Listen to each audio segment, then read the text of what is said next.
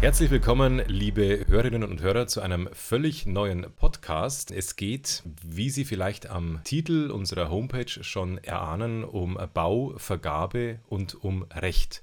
Mein Name ist Andreas Holz, ich bin Jurist in der öffentlichen Verwaltung, Schwerpunkt unter anderem Bau- und Vergaberecht und ich bin nicht alleine hier. Ich gebe weiter an meinen Kollegen, Herrn Weifenbach. Ja, vielen Dank, Andreas. Auch von meiner Seite ein herzlich willkommen in dem Podcast. Um was es geht, haben wir ja schon kurz erwähnt. Äh, die Themen und das soll sich nicht unterscheiden von unserem Blog. Wir hoffen uns nur, dass es uns vielleicht so leichter von der Hand geht. Tatsächlich, die Leser werden es gemerkt haben, ist uns da ein bisschen die Zeit abhanden gekommen, regelmäßig Blogbeiträge zu schreiben. Auch ich bin Jurist. Auch ich bin äh, bei der öffentlichen Hand beschäftigt. Anders als du, Andreas, bin ich beim Freistaat Bayern und habe eigentlich auch tagtäglich mit Bauvertrags- und Vergaberecht zu tun. Und jetzt haben wir tatsächlich noch eine Neuerung. Die Leser unseres Blogs werden sich wundern. Wir waren ursprünglich zu zweit. Seit heute sind wir zu dritt. Darum darf ich gleich weitergeben an den dritten hier der Runde. Ja, vielen Dank, Roman. Auch vielen Dank, Andreas, dass ich dabei sein darf. Mein Name ist Thorsten Seutz, ähm, bin neu im Team, habe bisher noch keine Blogbeiträge geschrieben, werde mich jetzt aber zukünftig sowohl bei Blogs als auch in dem Podcast beteiligen. Bin ebenfalls Jurist, ebenfalls beim Freistaat Bayern beschäftigt und beschäftige mich auch tagtäglich mit Bauvertrags- und Vergaberecht und hoffe auf viele gemeinsame interessante Diskussionen in dieser Runde. Und das ist das Stichwort. Unsere Runde soll aus Diskussionen, aus Gesprächen bestehen über Themen aus dem Bereich Bau- und Vergaberecht. Wir wollen versuchen, auch eher locker diese Themen mal durchzusprechen, mal Meinungen auszutauschen, zu diskutieren und vielleicht auch auf Lösungsansätze für die Praxis zu kommen. Wir beginnen einfach mal mit einem Thema, das seit einiger Zeit durch die Fachliteratur geistert und auch schon sehr viele Rechtsabteilungen beschäftigt hat. Es geht wieder einmal, muss man fast sagen, Roman, um ein Thema, das mit VOBB zu tun hat und mit sehr viel Vertragspraxis. Ja, ich lese mal vor, der eine oder andere Leser der Fachpraxis wird es kennen. Am 1. März 2023, Nachricht IBR, Paragraph 4 Absatz 7 VBB ist unwirksam. Keine Kündigung wegen Mängeln vor Abnahme. Ich kann gleich dazu sagen, was ich davon halte. Ich würde vielleicht mal an dich nochmal übergeben, Thorsten. Was hältst du von der Meldung, so wie sie uns begegnet? Ja, zunächst mal ähm, ist man doch etwas erschrocken, weil ein Institut äh, der VBB, das seit vielen Jahren fester Bestandteil äh, des Regelwerks ist, jetzt plötzlich herausgelöst wird. Wenn man sich die Entscheidung im Detail anguckt, stellt man natürlich schon fest, dass dieses Instrumentarium, das gerade für die Auftraggeber oft ein sehr schöner Stilmittel war, auch Kündigungen auszusprechen, durchaus sehr große große Vorteile für die Auftraggeberseite enthalten hat und deswegen durchaus nachvollziehbar ist, warum der BGH gemessen an den Maßstäben des BGB hier eine Unwirksamkeit angenommen hat. Wird abzuwarten bleiben, wie sehr sich das Ganze dann in der Praxis niederschlägt, weil das Ganze natürlich nur dann von Bedeutung ist, wenn die VOBB nicht als Ganzes vereinbart ist. Ich fasse vielleicht ganz kurz mal zusammen, einfach um die Hörer auch da mitzunehmen, worum ging es eigentlich in diesem Fall? Also was hat der BGH eigentlich zu entscheiden gehabt? Das war ein Unternehmen aus dem Straßen- und Tiefbau und das hatte einen Nachunternehmer dieser Nachunternehmer, der sollte eine Stütze aus Beton herstellen. Grundlage des Vertrags war die VOBB, wie so oft. Allerdings wurde auch noch eine weitere Klausel vereinbart, nämlich Abschlagszahlungen sind bis zu 90 Prozent der nachgewiesenen Leistungen zu leisten. Also eine Abweichung hier von der Regel in Paragraph 16 Absatz 3 Nummer 1 VOBB wonach Abschlagszahlungen in Höhe von 100 Prozent gefordert werden können.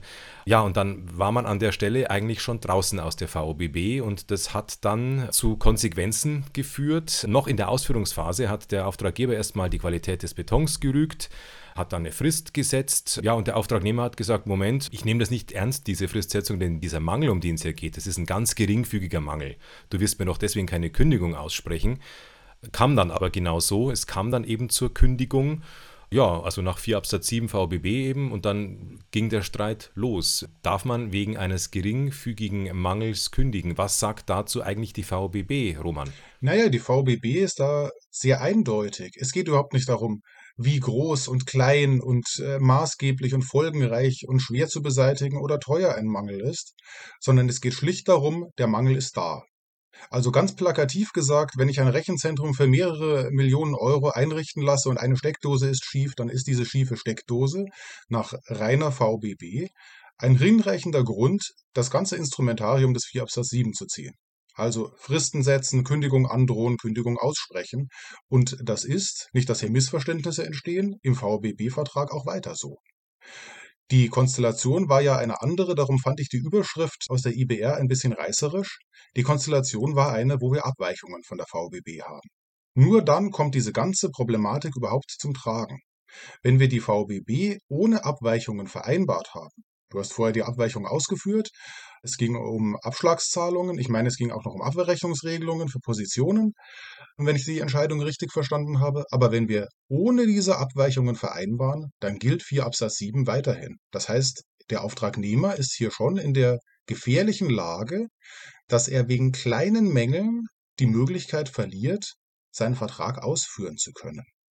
Also sprich, er hat das Damoklesschwert einer Kündigung aus wichtigem Grund auch bei jeder Banalität. Insofern sind Auftraggeber natürlich gut beraten, die VBB als Ganzes zu vereinbaren und dann nicht zu versuchen, an einzelnen Stellen noch kleine, für sie vorteilhafte Abweichungen zu vereinbaren, weil genau durch solche Abweichungen dann eben die VBB nicht mehr als Ganzes vereinbart ist, mit nicht nur der Konsequenz, dass das eigentlich gewünschte an der einen Stelle vielleicht nicht funktioniert, sondern damit, dass dann Klauseln wie zum Beispiel der 4 Absatz 7 keine Bedeutung mehr hat und dann eine Kündigungsmöglichkeit eben bei kleinen Mängeln nicht mehr besteht. Und um vielleicht gleich den nächsten Gedanken aufzuwerfen, man dann ein Kündigungsrecht nach dem BGB braucht, an das deutlich höhere Anforderungen gestellt werden, als eben nur nach dem 4 Absatz 7, der, wie Roman gerade ausgeführt hat, bereits bei kleinsten Mängeln greift. Ich glaube, das ist ein wichtiger Aspekt, der auch oft in der Praxis ein Problem ist. Was passiert eigentlich, wenn jetzt eine Klausel tatsächlich nicht mehr anwendbar ist in der VBB? Da hört man dann immer unterschiedliches. Also ich habe auch schon gehört, die Angst, ja, dann ist mein Vertrag unwirksam. Dann äh, habe ich gar nichts mehr geregelt. So ist es gar nicht. Also man fällt quasi weich, nämlich ins BGB hinein. Man kann sozusagen zumindest den BGB-Standard äh, voraussetzen bei einem Vertrag. Das ist das Minimum, was ich habe. Jetzt könnte man auf die Idee kommen, bei der Thematik Kündigung, wenn man nur einen geringfügigen Mangel hat, vielleicht dann schon mal mitzudenken, was würde denn das BGB machen? Was, was wäre denn da die Voraussetzung? Was müsste ich denn da tun? Dürfte ich bei einem geringfügigen Mangel nach BGB kündigen oder nicht? Roman, was kann man empfehlen oder wie kann man da vielleicht vorgehen in der Praxis? Naja, das ist ja im Wesentlichen auch genau die Frage, die die BGH angestellt hat. Dadurch, dass wir den 4 Absatz 7 nicht mehr anwenden können, beziehungsweise dadurch, dass wir von der VBB abgewichen sind, müssen wir uns die Frage stellen, ob der 4 Absatz 7 nachteilig abweicht von dem, was das BGB vorsieht. Das ist nach heutigem Stand 648a BGB, der die Kündigung aus wichtigem Grund regelt. Der bleibt uns auch immer. Der ist unangetastet, der ist letztlich gesetzlich allen Bauverträgen zugrunde liegend, unabhängig dessen, ob wir noch was dazu vereinbart oder nicht. Das heißt, er würde sogar gelten, wenn ich die VBB in Reinform vereinbart habe. Er ist nicht verdrängt. Aber es ist eine Kündigung aus wichtigem Grund. Und da ist der Maßstab ein deutlich höherer. Das zeigt sich schon allein am Wortlaut, weil der 648a nennt als wesentliche Voraussetzung die Unzumutbarkeit der Fortsetzung des Vertragsverhältnisses. Also es muss mir als Auftraggeber unzumutbar sein, zu warten bis zur Abnahme und so lange mit dem Mangel zu leben. Aber da hat der BGH in der Entscheidung auch ein paar Hinweise dazu gegeben. Ich lese mal nur einen Satz vor, wann ein solches berechtigtes Interesse des Auftraggebers gefunden werden kann oder angenommen werden kann oder welche Aspekte da eine Rolle spielen. Der BGH sagt nämlich wortwörtlich, ein solches Interesse kann sich ergeben aus der Ursache, der Art, dem Umfang, der Schwere oder den Auswirkungen der Vertragswidrigkeit oder des Mangels. Und das ist schon relativ weitreichend. Das ist eine, eine große Spielwiese.